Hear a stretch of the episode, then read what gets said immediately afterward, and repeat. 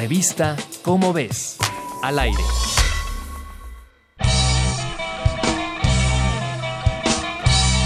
El músico mexicano Alex Lora presume de ser un chavo de onda.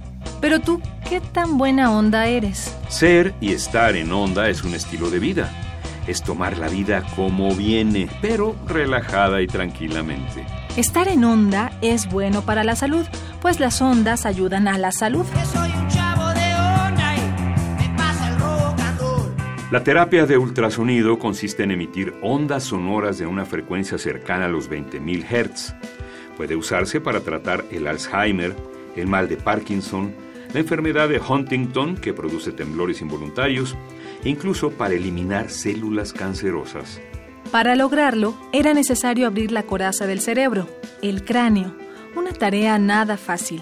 Ahora, un equipo de científicos del Instituto Nacional de Rehabilitación, del CIMBESTAB y de la Universidad de California desarrollaron un implante de cerámica que permite el paso de las ondas de ultrasonido sin necesidad de abrir el cráneo.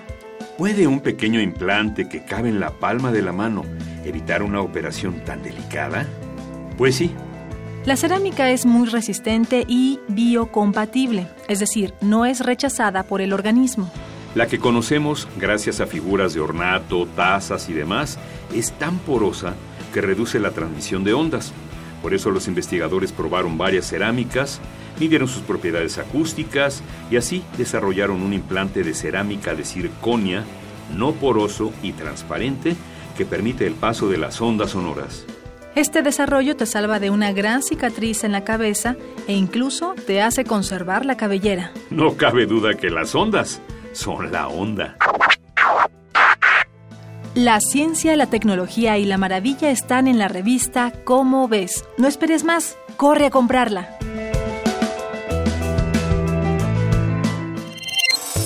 Revista Cómo ves, al aire.